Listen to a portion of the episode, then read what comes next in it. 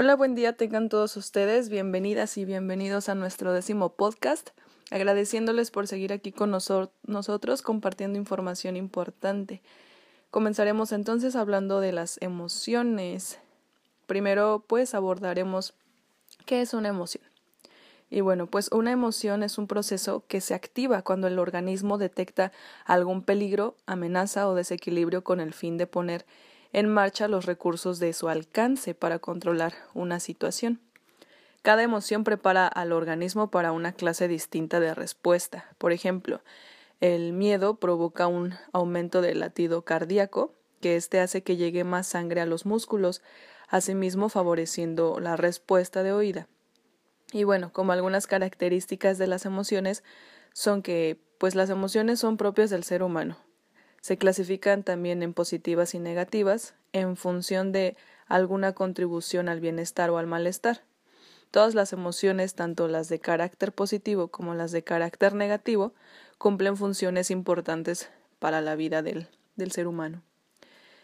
Y bueno, todas las emociones son válidas. No existen emociones buenas o malas. Las emociones son energía, y la única energía que es negativa es la energía que está estancada. Entonces, por esta razón es necesario poder expresar las emociones negativas que se retienen, porque así pueden desencadenar problemas pues mayores. También no podemos desconectar o evitar las emociones. Cualquier intento por controlarlas a través del consumo del tabaco, alcohol y otras drogas pueden generar problemas como eh, en el humano a largo plazo. También podemos aprender a mejorarnos o a manejar más bien nuestros estados emocionales. Es importante resaltar que existen categorías básicas de las emociones, las cuales son seis. Uno, el miedo. Es la anticipación de una amenaza o peligro. Este puede ser eh, real o imaginario, que produce ansiedad, produce también incertidumbre, inseguridad, el miedo es necesario ya que éste nos sirve para poder adaptarnos de un peligro y actuar con precaución. Como dos tenemos la emoción sorpresa. Este es un sobresalto, un asombro o un desconcierto. Es muy transitoria y nos permite una aproximación cognitiva, pues para saber qué está ocurriendo. También nos ayuda a orientarnos y a saber qué hacer ante alguna situación nueva. Como tercera emoción tenemos a la aversión. Esto es un disgusto o asco hacia aquello que tenemos delante o que nos produce rechazo y solemos alejarnos. En cuatro tenemos la ira, que este es bien conocido como la rabia también o el enojo, que aparece cuando las cosas no nos salen como queremos y nos sentimos amenazados por algo o alguien, y es adaptativo cuando impulsa o nos impulsa a hacer algo para resolver un problema o cambiar alguna situación difícil de la vida. Puede conllevar a riesgos de inadaptación cuando se expresa de manera inadecuada. Eh, la emoción número 5 tenemos la alegría, que es sensación de bienestar y de seguridad que sentimos cuando conseguimos algún deseo o vemos cumplida alguna ilusión. Esto nos induce hacia la reproducción. Esto quiere decir que deseamos reproducir aquel suceso que nos hace sentir bien. En seis tenemos la tristeza, que es pena, soledad, pesimismo ante la pérdida de algo importante o cuando nos han decepcionado. ¿Y a quién no? También es la función de la tristeza. Bueno, la función de la tristeza es la de pedir ayuda y esta nos motiva hacia una nueva reintegración personal.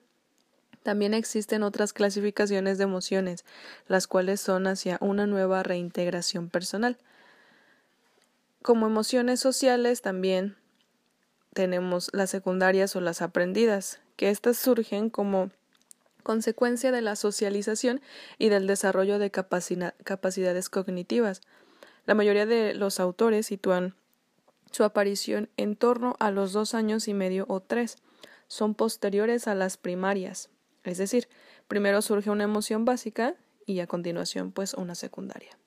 Por ejemplo, el miedo surge primero y posteriormente sentimiento de amenaza enfadado. Entre ellas podemos destacar algunas como los celos, la culpa, eh, el orgullo, la vergüenza, la satisfacción, ah, la diversión, el desprecio. Y bueno, una vez dicho esto, es importante también preguntarnos cómo podemos gestionar nuestras emociones. Y bueno, entonces estaré a punto de darles este, algunos tips por algunos investigadores. Y como primero tenemos fijarse bien en las señales emocionales cuanto antes. Esto requiere de que uno se pare y piense cómo me siento. Como dos, localizar físicamente la emoción. Aquí debemos de fijarnos dónde sentimos la emoción, si en el pecho, en la garganta, en el estómago. 3. ponerle nombre a todos los sentimientos. Esto se trata de identificar cada una de las emociones que en ocasiones pueden presentarse juntas. Así que sepáralas y etiquétalas. 4. No juzgues tus sentimientos, sean cuales sean tienen que ser aceptados por ti mismo. Número 5. Busca el origen de esos sentimientos y el por qué se encuentran ahí. 6. Dale en cada momento la importancia que tienen. No tiene sentido que mantengas una emoción más allá de haber pasado la situación que la genera. Recuerda que las emociones forman parte de nosotros y son herramientas fundamentales para nuestra supervivencia, para indicarnos qué camino debemos tomar así como para aumentar nuestro bienestar. Reconocerlas y expresarlas nos hará avanzar hacia una mejora de nuestra calidad de vida. Y bueno, hemos llegado al fin de este podcast, no sin antes agradecer a cada uno de ustedes por sintonizarnos cada semana. No olviden seguirnos en nuestra página de Instagram. Estamos como Hablemos de la Psicología-08. Todo esto recuerden que va junto. Y bueno, me despido con un fuerte abrazo a la distancia y espero que se encuentren de lo mejor. Nos vemos en el siguiente episodio. Hasta la próxima.